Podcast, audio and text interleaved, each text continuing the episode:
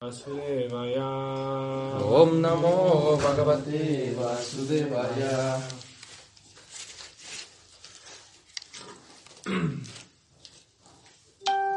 ¿Tu reloj está adelantado?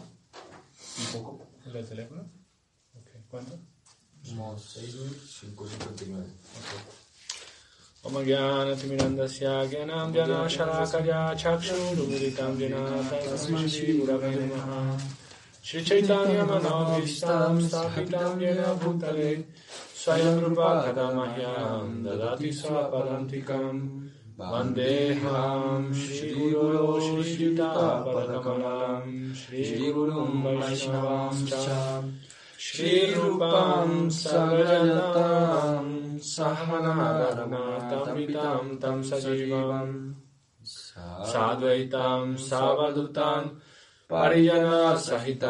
Krishna चैतन्य दिवा श्री राधा कृष्ण श्रीराधाकृष्णपदां सहगनाललिता ललिता च हे कृष्ण, करुणा सिन्धु, दीनबन्धो जगत्पते।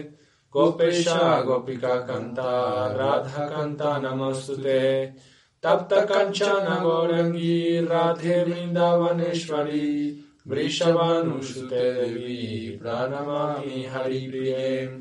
वञ्चाकल्पातरुभ्यश्च कृपा सिन्धुभ्यैव च पतितानां पवनेभ्यो, वैष्णवेभ्यो नमो नमः।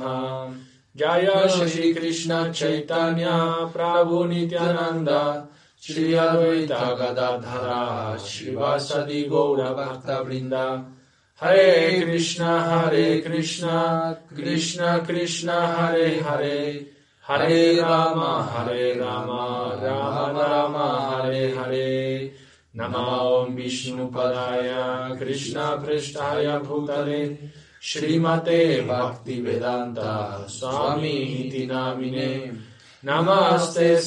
Shivasadi Gaura Bhakta Vrinda Hare Krishna Hare Krishna Krishna Krishna Hare Hare Rama Rama Rama Hare Krishna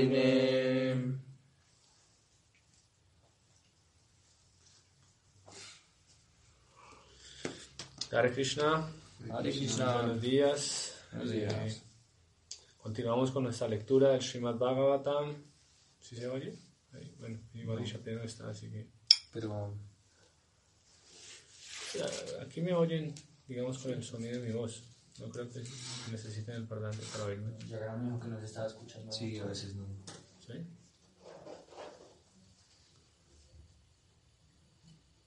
Ok, verso número 18. Esa apagado. Ah, ujú. Haribol. Niyachet vishavyo vishayebhyo kshan manasa bhudi saratihi mana karma virakshiptam.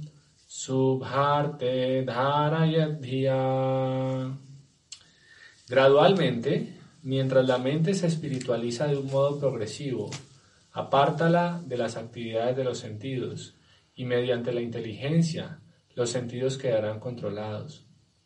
La mente que está demasiado absorta en las actividades materiales puede ocuparse en el servicio de la personalidad de Dios y así quedar fija en el estado de plena conciencia trascendental. Significado. El primer proceso para espiritualizar la mente que se lleva a cabo mediante el canto mecánico del pranava Omkara y mediante el control del sistema respiratorio se denomina técnicamente el proceso místico o yógico de pranayama o del pleno control del aire de la respiración. El estado final de ese sistema pranayama es el de quedar fijo en un trance técnicamente llamado samadhi. Pero la experiencia ha demostrado que ni siquiera la etapa de samadhi logra controlar la mente que está absorta en lo material. Por ejemplo, el gran místico Vishvamitra Muni, incluso mientras se hallaba en la etapa de samadhi, fue víctima de los sentidos y se fue a vivir con Menaka. La historia ya lo ha apuntado.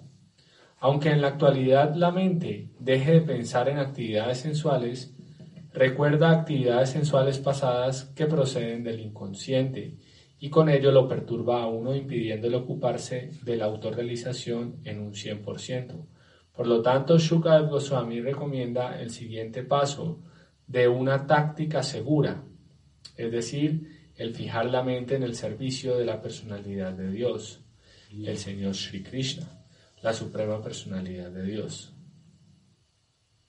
Perdón.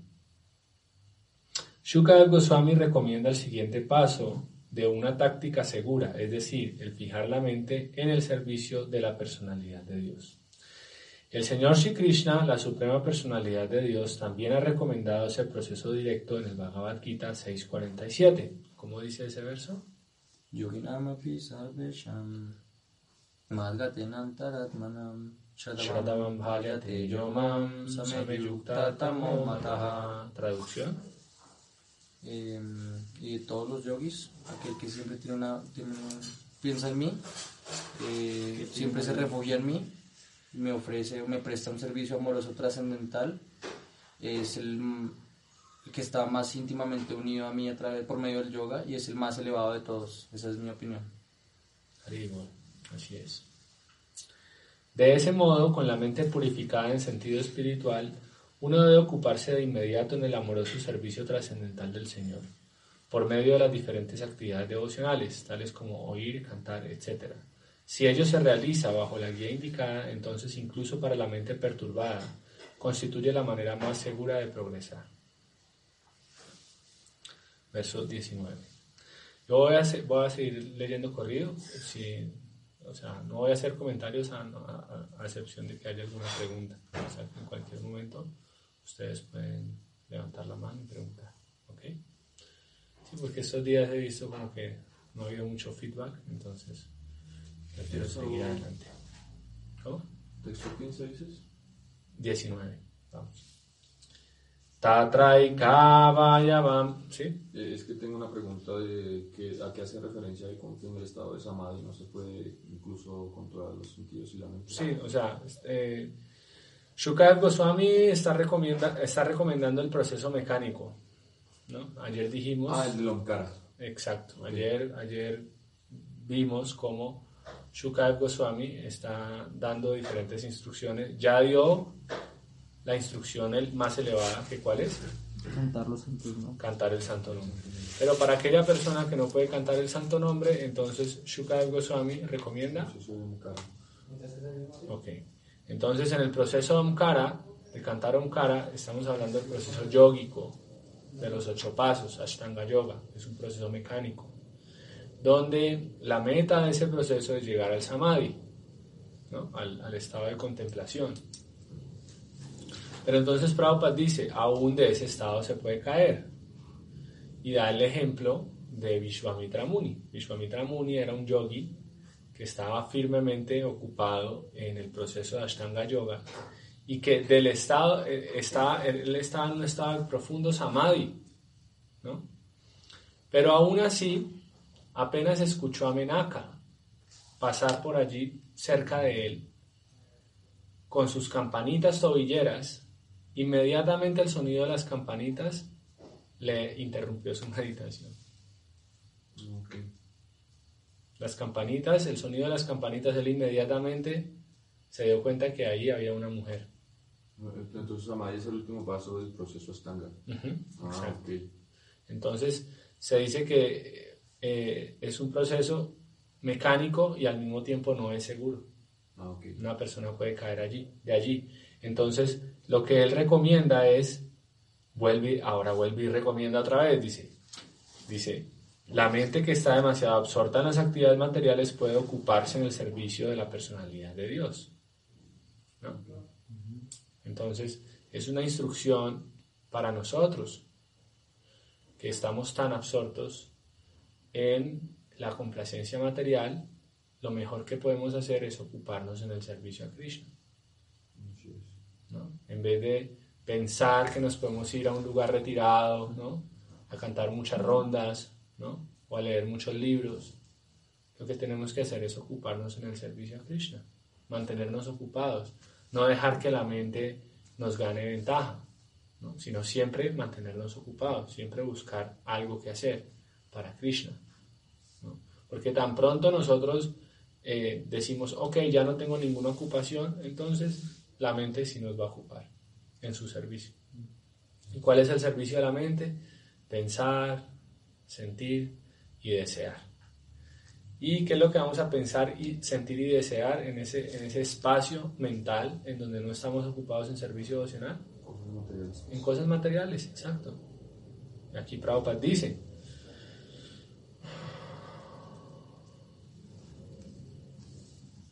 dice, aunque en la actualidad la mente deje de pensar en actividades sensuales, recuerda actividades sensuales pasadas que proceden del inconsciente. Entonces, no es solamente, no es algo que, que, hagamos, perdón. 18, no es algo que hagamos a propósito, sino que es algo que aparece allí, en el inconsciente, ¿no? Porque ya como mm, nos, nos involucramos en esas actividades eh, eh, en el pasado, entonces están ahí en el inconsciente. Entonces, por eso se dice que uno no debe esperar hasta el final de la vida para ocuparse en el proceso de conciencia de Krishna, sino que uno debe comenzar tan pronto como pueda. En el momento que uno conoció conciencia de Krishna, ahí debe ocuparse. Porque entre más tiempo uno deje pasar, más difícil va a ser ejecutar austeridades, más difícil va a ser controlar la mente. ¿Por qué? Pues porque entre más actividades materialistas nosotros ejecutemos, entonces va a ser más difícil para la mente eh, situarse en conciencia de Krishna. Muchas veces eh, hay gente que dice, no, la juventud es para disfrutar la vida, eh, más bien me dedico a la vida espiritual al final. ¿no? Pero eso es algo muy difícil. Ejecutar actividades, ejecutar, si ejecutar austeridades siendo joven es difícil, pueden imaginarse ustedes lo difícil que puede ser ejecutar austeridades al final de la vida. Es más difícil aún, ¿no? porque el cuerpo es más débil, porque la mente es más complicada, la mente se va volviendo cada vez más, más eh, eh, rígida, ¿no? más caprichosa. Entonces ocuparla en austeridades es más difícil. Es por eso nosotros tenemos que aprovechar ¿no? en la juventud y entrenar a la mente en la práctica de esas austeridades. ¿Ok? Tú dices desear, pensar y sentir. Esas son las tres eh, funciones de la mente. Pensar, sentir y desear. ¿Ok? Y la mejor forma de ocuparnos en servicio a Krishna es practicando un sadhana estricto, como el que estamos tratando de llevar. Esperemos que por la misericordia de Krishna podamos continuar. Y saliendo a predicar. Con esas dos actividades uno tiene asegurado el éxito en la vida espiritual. Sadhana estricto y predica. Y para poder predicar hay que tener un sadhana estricto. Sin un sadhana estricto no se puede predicar, es muy difícil. Porque la prédica requiere entusiasmo. La prédica requiere inspiración. Y si nuestra mente está demasiado absorta en cosas materiales, es muy difícil salir a predicar. Es muy difícil. Y es muy difícil transmitirle a la gente algo que uno no está experimentando. Entonces ese entusiasmo en la prédica uno lo obtiene a través del sadhana. Y el sadhana debe pr- practicarse con entusiasmo, con mucho entusiasmo. Cualquier pérdida de la eh, del entusiasmo, cualquier dificultad que nosotros encontremos eh, en la práctica del servicio es por falta de entusiasmo en nuestro sadhana. Cuando nosotros empezamos a sentirnos cómodos en nuestra zona de confort en el sadhana, inmediatamente vamos a empezar a perder entusiasmo.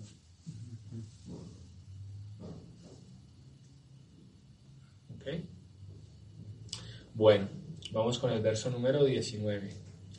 tatraikavayavam dhyayet avyuchinena chetasa mano nirvishayam yuktva tata kinchana smaret padam tat paramam vishnor mano yatra prasidati. Después debes meditar en los miembros de Vishnu, uno tras otro, sin apartarte de la concepción de todo el cuerpo. De ese modo la mente se libera de todos los objetos de los sentidos. No debe haber ninguna otra cosa en que pensar, como la suprema personalidad de Dios. Vishnu es la verdad suprema, la mente se satisface por completo únicamente con él. Significado. Las personas necias, confundidas por la energía externa de Vishnu, no saben que la meta última de la búsqueda progresiva de la felicidad es la de ponerse en contacto directo con el Señor Vishnu, la personalidad de Dios. El Vishnu Tattva es una expansión ilimitada de diferentes formas trascendentales de la personalidad de Dios y Govinda o el Señor Krishna. La causa de todas las causas es la forma suprema u original del Vishnu Tattva. Por lo tanto, pensar en Vishnu o meditar en la forma trascendental de Vishnu Específicamente en el Señor Krishna es la última palabra en materia de meditación. Esa meditación puede comenzar desde los pies del loto del Señor. Uno no debe, sin embargo, olvidarse o dejarse apartar de la forma completa del Señor. Así pues, se debe practicar el proceso de pensar en las diferentes partes de su cuerpo trascendental una tras otra. Aquí en este verso se asegura categóricamente que el Señor Supremo no es impersonal. Él es una persona pero su cuerpo es diferente del de las personas condicionadas como nosotros. De lo contrario, Shukadev Goswami no hubiera recomendado que para lograr la perfección espiritual completa se meditara comenzando desde el pranava Omkara y se fuera ascendiendo hasta los miembros del cuerpo personal de Vishnu. Las formas de Vishnu que se adoran en los grandes templos de la India no son pues recursos de la adoración de ídolos, como lo interpretan erróneamente una clase de hombres que tienen muy poco conocimiento, sino que son diferentes centros espirituales para meditar en los miembros trascendentales del cuerpo de Vishnu. Lo hablamos hace poco, ¿no? ¿Sí? La deidad que se adora en el templo de Vishnu es idéntica al Señor Vishnu, en virtud de la potencia inconcebible del Señor.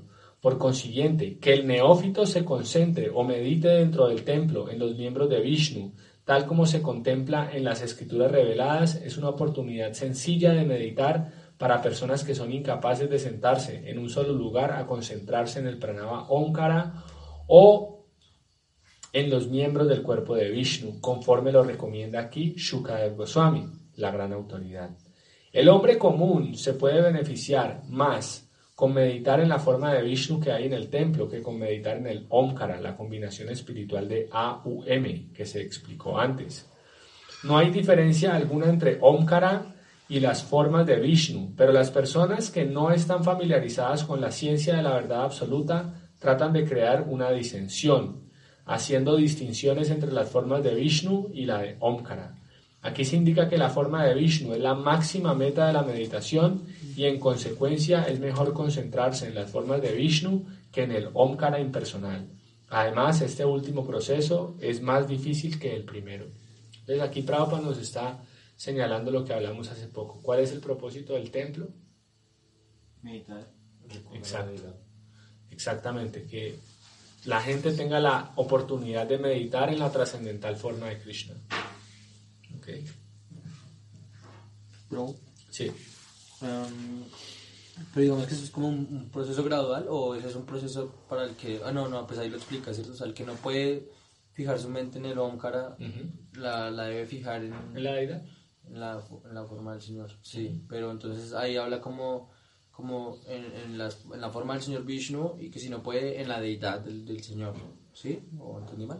Sí, o sea, primero hay que contemplar la, o sea, lo, lo que Shukadev Goswami instruye aquí es, es contemplar la forma del Señor Vishnu en la mente, que esa es el, el- la meta del samadhi del yogi. Exacto. Pero sí, entonces Prabhupada dice, si no puede hacerlo, porque es muy difícil, incluso si no puede cantar Omkara, lo mejor es que vaya al templo, que vaya al templo y medite, medite en la deidad, medite en la forma de la deidad, ¿no? Y nosotros hemos visto aquí Eje- eh, ejemplos muy prácticos de devotos que llevan un tiempo visitando el templo y de repente nos han dicho que cuando van a sus casas y cantan sus rondas, eh, eh, inmediatamente la, la primera imagen que se les viene a la mente cuando están cantando rondas es la imagen de la deidad del templo. Ahí es donde nos damos cuenta que no son ídolos, son personalidades ¿no? que crean una impresión en la mente y luego la mente se manifiesta. ¿no? ¿Sí? Sí, sí. ¿Sí es claro? Sí, sí, porque, eh, porque pues recuerdo que también el señor Capila le dice lo mismo a su mamá, ¿no? Ajá. Como que medite primero en los pies y Sí. eso, pero entonces Ajá. también recuerdo como ese pasatiempo de Prabhupada en el que la madre le decía como que yo medito en los pasatiempos de Krishna y que me imagino haciendo a Krishna esto y lo otro y que Prabhupada le dijo, no, solo escuche que por escuchar es que la forma se le va a manifestar, ¿cierto? Así es. Entonces no es como, Sí, no es algo forzado. sí, Es algo que debe ser gradual y natural. Y la forma, digamos, eh, más natural es ver, ver, a- ver la deidad, porque es un proceso natural. Ahí no, hay, no se requiere ningún misticismo. Estoy viendo la, la deidad, estoy cantando al mismo tiempo. ¿Sí? sí, sí, ¿Sí, Edgar? ¿Ibas a decir algo? Sí, el último párrafo dice que aquí se indica que la forma de Vishnu es la máxima meta de la meditación y en consecuencia es mejor concentrarse en las formas de Vishnu que en el Omkara impersonal. Pero aún así, digamos que Shukadev Goswami aún está recomendando como pues poder enfocarse en el Omkara personal, ¿no? Y Prabhupada le tira muy duro a los impersonalistas.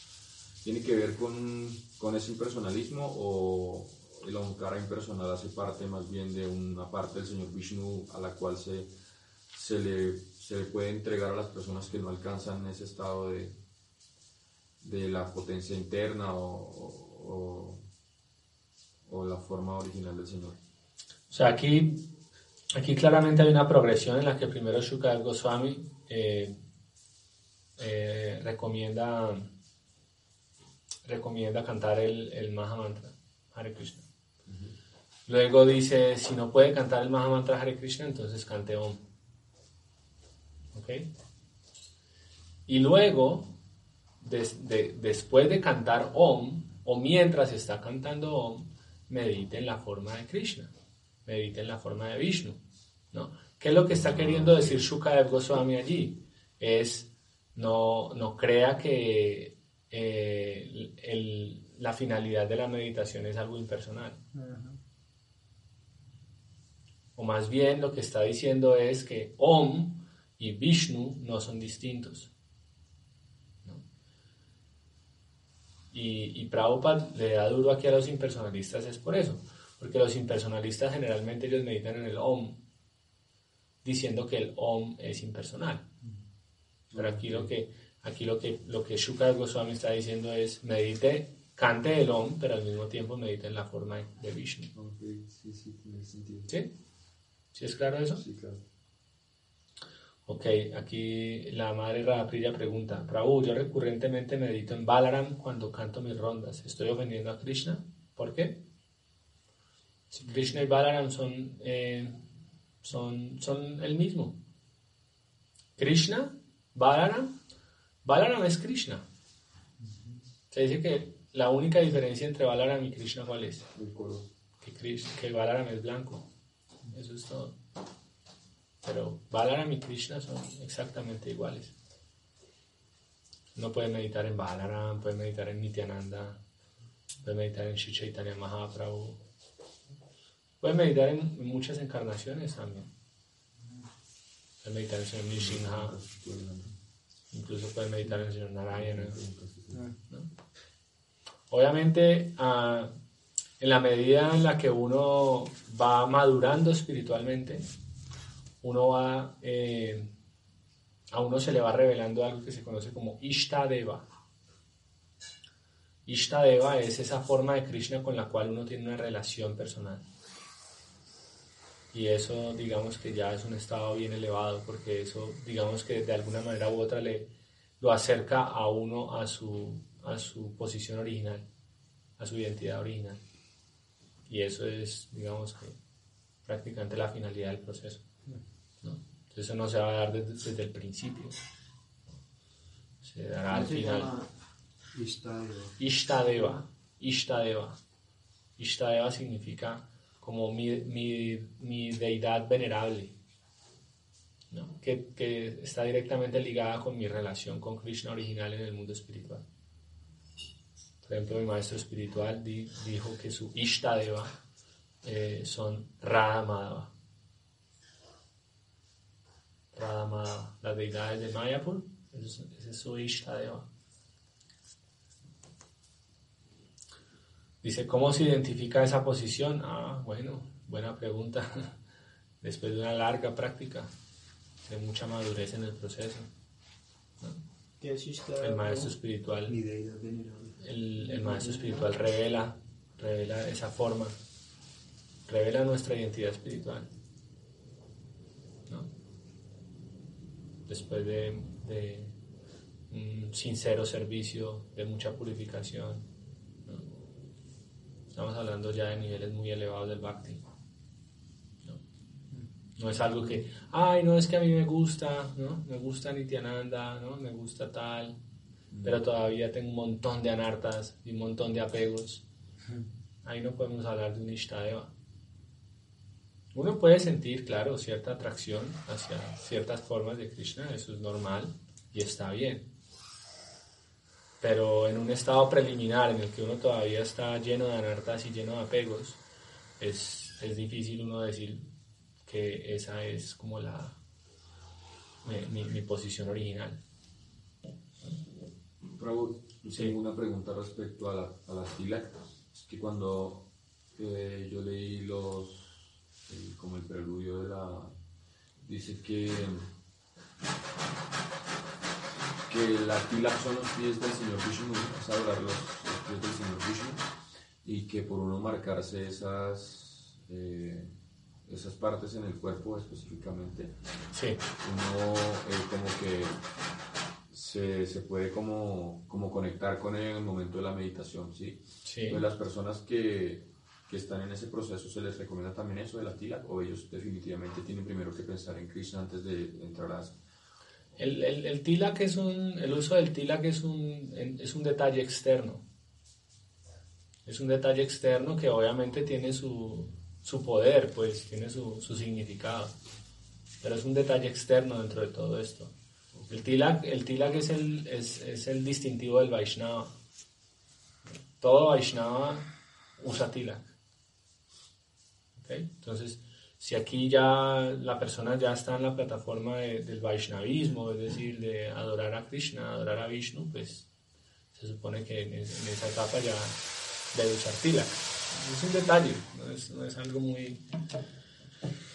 Como muy... Aquí estamos hablando de, de más de eh, aspectos internos de la meditación. Igual el tilak es un, es un, es un, un factor muy poderoso, es algo que, a pesar de que es un detalle externo, es algo que ayuda mucho a fijar la conciencia, ¿no? Por el hecho de que uno todos los días se pone tilak y todos los días está cantando los nombres de Vishnu al ponerse tilak. ¿Sí? ¿Sí, Alejandro? ¿Ibas a decir Eh, sí, algo? Prabhu. Sí. Eh, cuando mencionas eh, de lista de Eva, la posición original, haces Sí. referencia como que hay una relación en el mundo espiritual con esa forma. Claro, así es. Eso se conoce como Swarupa Siddhi y es esa es la finalidad del proceso. Llegar a, redescubrir mi relación original con Krishna. Todos tenemos una relación original con Krishna. Y el estado, de- el, proceso para redescubrir esa relación es el Bhakti Yoga, ¿no? Y esa etapa se conoce como Swarupa Siddhi, o la perfección de la forma original de uno. ¿no? En este momento nuestra forma es falsa, es ilusoria. Este cuerpo es falso, este cuerpo es ilusorio, este cuerpo no es real. Este cuerpo no es nuestro cuerpo original, no es nuestro cuerpo verdadero. Es un cuerpo temporal que tenemos. Pero originalmente nosotros tenemos un cuerpo que es con el que practicamos servicio devocional puro en el mundo espiritual es con el que tenemos una relación original con Krishna. ¿no? Este cuerpo temporal es, eh, eh, ha creado falsas relaciones ¿no? Identificándome como esposo de tal persona, como hijo de tal madre, hijo de tal padre, primo de tal primo, ¿no? Sobrino de tal tío, ¿no? Pero todo eso es falso, es temporal. Nuestro verdadero cuerpo es con el que nosotros tenemos una relación con Krishna. ¿Ok? Y ese cuerpo se revela a su debido tiempo a través de la práctica del Bhakti Yoga. Y el maestro espiritual, viendo la sinceridad en el discípulo, lo revela. O sea que esto no es como un autoconocimiento de él, sino que el maestro espiritual es, es quien revela esta forma de, de Ishtadeva. ¿o? Sí, eh, eh, el tema es que el autoconocimiento tiene que ver con que yo también tengo que hacer un esfuerzo. No es que simplemente me quedo esperando maestro. en la inercia que el maestro me revele. No, el maestro lo hace, el maestro nos revela esa forma a razón de nuestro esfuerzo ¿no? y de nuestra dedicación. El maestro espiritual revela esa forma. Cuando ve la sinceridad en el discípulo y ve que el discípulo ya está preparado, ve que el, el discípulo ya está en esa plataforma, está libre de anartas, está fijo en el servicio devocional, está libre de apegos, ¿no? está totalmente decidido a estar en el plano espiritual, entonces el maestro espiritual revela esa forma. ¿Ok? Sí. Sí. Tú dices que, que tu maestro espiritual, él, digamos, identifica esa relación con cierta forma de una vida así. Sí, O sea que también nuestra relación está... O sea, hablas de la, hablaste de la forma de nosotros, del Swarupa, sí. pero también eh, eso está conectado con una forma de Krishna. De Krishna, así es. No, de acuerdo, o sea que no todos ven la forma original de Krishna. O ¿Cómo así? O sea, no todos están relacionados con la forma original de Krishna, sí. Pues Es que Krishna, es que Krishna como Krishna, él tiene muchas formas, ¿no? Él tiene muchas formas, muchos aspectos, ¿no? Siendo el mismo Krishna. ¿No? Por ejemplo, Krishna como vaquerito es diferente al Krishna que está en, el- en la danza rasa con las gopis. ¿no? Es el mismo Krishna, pero está en un humor distinto. ¿Sí me O sea que entiendes? todos existen al mismo tiempo, o sea, por ejemplo, Sí, claro. Mm, ok, o sea, aquí transcurrió, o sea, digamos que gradualmente fue manifestando esas formas porque estamos en el mundo material y de alguna manera, digamos que se... Él las, él, las fue, él las fue manifestando a medida que iba ejecutando sus diferentes pasatiempos. Y a medida que el tiempo pasaba, ¿no? O sea, él, digamos que él cumplió tal vez como por estar un poco en, en su potencia interna maya y demás. Él, o sea, en Mahamaya él manifestó como, como le manifiesta el tiempo a cualquier persona ordinaria de alguna manera, ¿no? Porque tú dices que él no, que él no se... Que él no se... mm, Digamos que él no se manifiesta a sí mismo como Dios, ¿sí? Sino que se manifiesta como una persona ordinaria para que... Como para despistar a, los, a, las- a sus devotos, ¿no? Como para no hacerlos sentir en que él es Dios. No, despistar a sus devotos no, para despistar a los no devotos. Los devotos recon- lo reconocen a él como Dios. los devotos reconocen que Krishna es Dios cuando él desciende. Son los no devotos los que quedan, digamos, como cubiertos por la potencia interna de él, los que quedan confundidos. ¿Sí? Y sí, digamos que él cuando descendió al planeta, eh, cuando él descendió al- a, este plano material, eh, o cuando él ma- manifestó su forma original en este plano material, digamos que manifestó sus pasatiempos con cierta cronología. Pero esos pasatiempos en el mundo espiritual existen eternamente. O sea, no es que él en el, en el mundo espiritual eh, pase por la forma de niño y luego crece. Y no, él todo el tiempo está manifestando las sus diferentes formas eternamente. Y uno tiene un servicio en un pasatiempo específico. Nosotros, cada uno de nosotros tenemos un servicio en un pasatiempo específico. ¿Sí? Ahorita dice que, que la potencia interna es la que confunde a los no devotos, no es la potencia externa. Tenía entendido que Yoga Maya es la que cubre a los devotos, Maha Maya, que es la externa, cubre a los no devotos. Eh, sí, así es. Es verdad. Eh, aún así, el arreglo a través del cual Krishna eh, se presenta ante un hombre ordinario para los no devotos es, es por su potencia interna. Krishna mismo lo dice en el Bhagavad Gita. Para ellos yo estoy cubierto por mi potencia interna. Atma Maya ¿Ok? Bueno, verso número 20. ¿Qué hora son? Las 6 y 34. Ok, todavía queda tiempito. ¿Si están bien? ¿Si están concentrados? ¿O hay mucho sueño hasta ahora? No.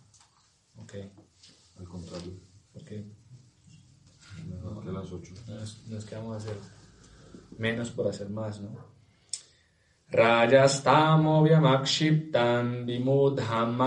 Atmanaha yachet dharana yadhiro hanti yatat malam.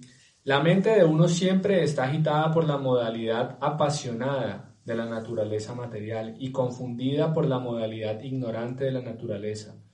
Pero uno puede corregir esos conceptos mediante la relación con Vishnu y apaciguarse así por medio de la limpieza de las cosas sucias que ellos han creado. Antes de, leer el verso voy a hacer un paréntesis y es que y es que lo que ustedes están haciendo eh, es, un, es, algo muy admirable. Aceptar estas austeridades con el propósito de avanzar espiritualmente y sobre todo con el propósito de ir a dar conciencia de Krishna, es algo que, que Krishna seguramente él va a, a corresponder muchísimo, muchísimo. Porque todo esto lo estamos haciendo ¿por qué? Porque vivimos en una sociedad que tiene, eh, vivimos en una, en una ciudad que tiene un clima infernal, ¿no? En donde no podemos salir a predicar en la tarde porque siempre llueve. ¿no? El 80% del año llueve en la tarde en esta ciudad. Entonces tenemos que salir a predicar en la mañana. ¿no? Y para poder predicar en la mañana tenemos que hacer estos arreglos, ¿no? de levantarnos más temprano y tener nuestra rutina más temprano. Entonces todo esto lo estamos haciendo para, para ir y salir y complacer a Shinityananda y Shri Chaitanya Mahaprabhu. Entonces es algo verdaderamente magnánimo. Así que yo de corazón los felicito por tomar esta austeridad, por tomar este, proceso tan en serio, de verdad, y ha sido una inspiración para mí. Eh, ok, bueno, entonces aquí dice, la mente de uno está agitada, siempre está agitada por la modalidad apasionada de la naturaleza material y confundida por la modalidad ignorante de la naturaleza. Pero uno puede corregir esos conceptos mediante la relación con Vishnu y apaciguarse así por medio de la limpieza de las cosas sucias que ellos han creado. La madre Radhapriya dice que nos extraña mucho. Haribol. Haribol. Nosotros también. Significado. Las personas que por lo general se dejan llevar por las modalidades de la pasión y la ignorancia no pueden ser candidatas genuinas para que se las sitúe en la etapa trascendental de la comprensión de Dios. Solo las personas a quienes las dirige la modalidad de la bondad pueden obtener el conocimiento acerca de la verdad suprema. Los efectos de las modalidades de la pasión y la ignorancia se manifiestan en el excesivo anhelo de riquezas y mujeres, y aquellos que buscan excesivamente la riqueza y las mujeres pueden corregir sus inclinaciones únicamente por medio del recuerdo constante de Vishnu en el aspecto de su potencia impersonal. Por lo general, a los impersonalistas o monistas los influyen las modalidades de la pasión y la ignorancia. Esos impersonalistas se creen almas liberadas, pero carecen de conocimiento acerca del trascendental aspecto personal de la verdad absoluta. En realidad, ellos tienen el corazón impuro, por estar desprovistos de conocimiento acerca del aspecto personal del absoluto. En el Bhagavad Gita se dice que después de muchos cientos de nacimientos, el filósofo impersonal se entrega a la personalidad de Dios para que se entrega a la personalidad de Dios. Para que el neófito impersonalista adquiera esa capacidad de comprender a Dios en el aspecto personal, se le da la oportunidad de que comprenda mediante la filosofía del panteísmo la relación que existe entre el Señor y todas las cosas. El panteísmo en su nivel más elevado no permite que el estudiante se forme un concepto impersonal de la verdad absoluta, sino que extiende el concepto de la verdad absoluta hasta el campo de la supuesta energía material.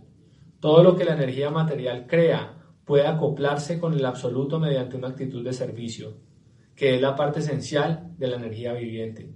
El devoto puro del Señor conoce el arte de devolver todo, de devolver a todo su existencia espiritual mediante esa actitud de servicio y solo de esa manera devocional puede perfeccionarse la teoría del panteísmo.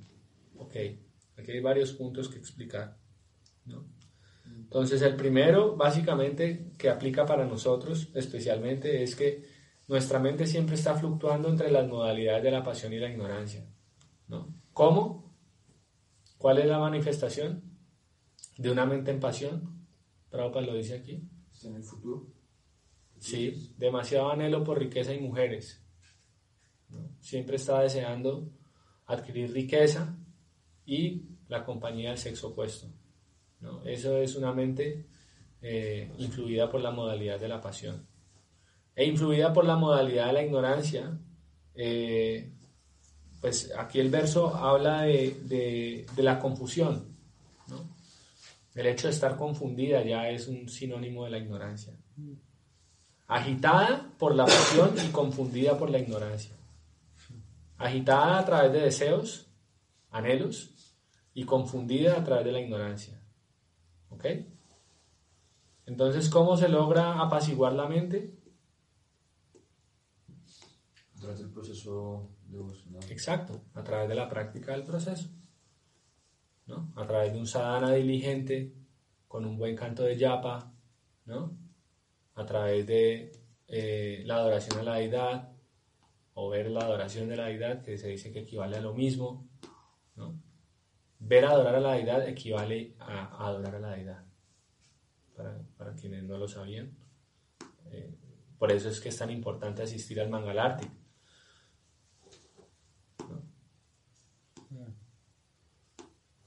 Oír el Srimad Bhagavatam, ¿no? Que es igual que cantar el Santo Nombre. Oír el Srimad Bhagavatam y cantar el Santo Nombre no es distinto. Entonces, de esa manera, en la asociación con los devotos, la mente se va apaciguando. El problema es cuando nuestra mente está agitada y nosotros queremos solucionar la agitación de la mente con Maya.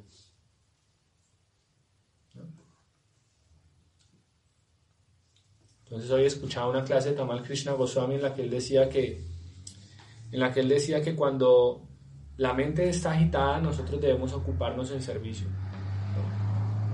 Y el servicio más más importante es eh, eh, salir a predicar. Y en la prédica tenemos que tolerar la austeridad de la prédica, porque es que la prédica es una austeridad. ¿no? Si bien la actividad de Harinam y de Sankirtan nos da placer, no podemos apegarnos a ese placer. No podemos ejecutar esas actividades simplemente por sentir placer. Porque entonces, ¿qué pasa el día que no sintamos placer? ¿Qué va a pasar? no, lo vamos a hacer. Y eso es eh, actuar eh, de acuerdo a, nuestra posición constitucional. Decir, ok, hoy siento placer, hoy lo hago, mañana no siento placer, no lo hago. Eso es, eso es la posición constitucional. No, no lo es. Entonces hay que tolerar la austeridad. Esa es la austeridad de predicar. Hoy en la clase que escuchaba de su santidad Tamal Krishna Goswami decía, austeridad, ¿qué significa? Significa forma de vida humana. Eso significa austeridad. La diferencia entre un hombre y un animal es que el hombre puede aceptar voluntariamente la austeridad con el propósito de avanzar espiritualmente, el animal no. ¿Ok? Entonces, ¿qué sucede cuando uno tolera esa austeridad?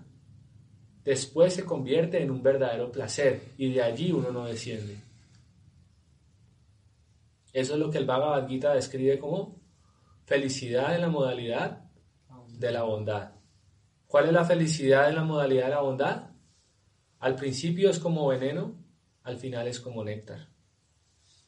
Pero si simplemente nos apegamos a la felicidad en la modalidad de la pasión, entonces siempre vamos a estar brincando de aquí para allá, cambiando de ocupación constantemente, cambiando de lugar constantemente, siempre cambiando, siempre buscando esa experiencia de placer, ¿no?